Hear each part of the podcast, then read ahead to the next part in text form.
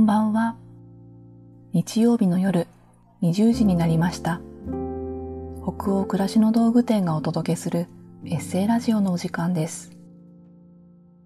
一日を無事に終えてほっと一息つきたい時に明日から思いながら眠りにつく前の BGM 代わりにそんな願いを込めたこのラジオ番組は20時のお疲れ様をテーマに当店のメールマガジンで配信してきた様々な書き手の皆さんによるエッセイを声でお届けするものです。さて、今夜お読みするエッセイの書き手は、随筆家の山本文子さんです。読み手は、北欧暮らしの道具店のスタッフ斉藤がお送りします。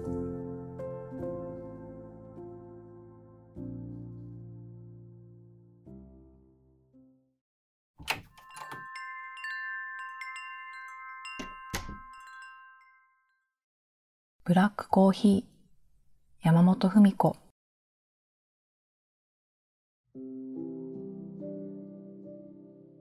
親しかった人が自分の前から去って行き焦る。数人でことに取り組んでいてつまらないことが発端となってギクシャク突然嫌なことを言われてどんより。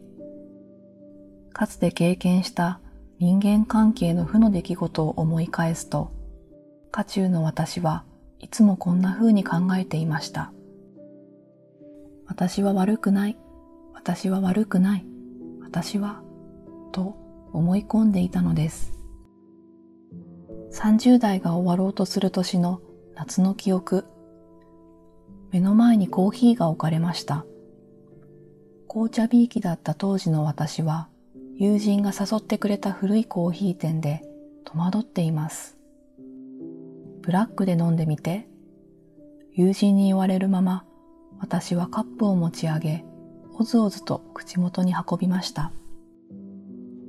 香りが鼻空を捉えるのと同時に、喉を通過する液体が何とも言えないくつろぎを醸してゆきます。私ね、時々一人きりでブラックコーヒーを飲むんだ。自分を好きになるために。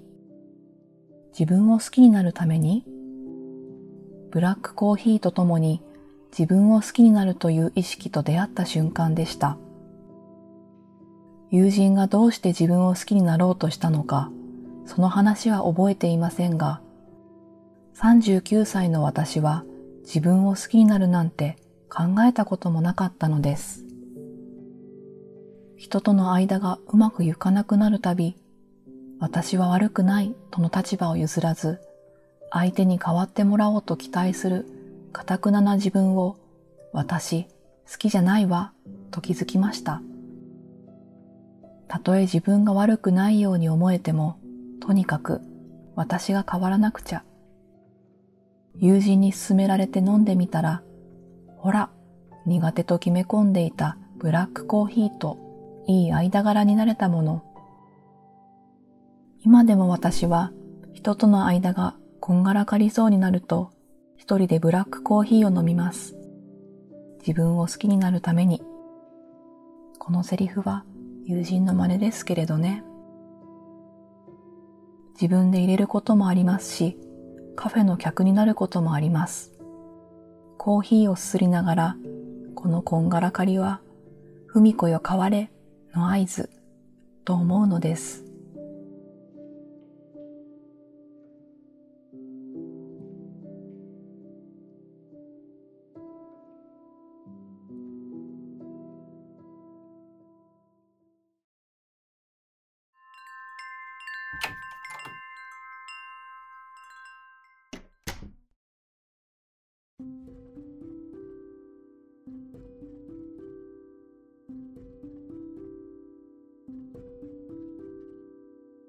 今夜のエッセイいかがでしたでしょうか？気持ちがほどけたり、明日から始まる一週間のささやかな糧となったら嬉しいです。このエッセイラジオは、すでに好評いただいている人気ラジオ、チャポンと行こうと同じように、北欧暮らしの道具店のサイトやアプリに加え、ポッドキャストや Spotify、YouTube でも配信をしています。また、今夜お届けしたエッセイはテキストでもお楽しみいただけます。北欧暮らしの道具店のサイトやアプリでエッセイラジオと検索してみてくださいね。エッセイを声だけでなく文章で読むことで2度お楽しみいただけますよ。同じ記事の後半にあるフォームからご感想もお待ちしております。それでは、今夜も最後までお付き合いいただきありがとうございました。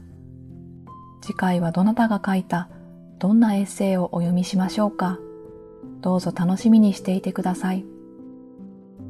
今週も一週間お疲れ様でした。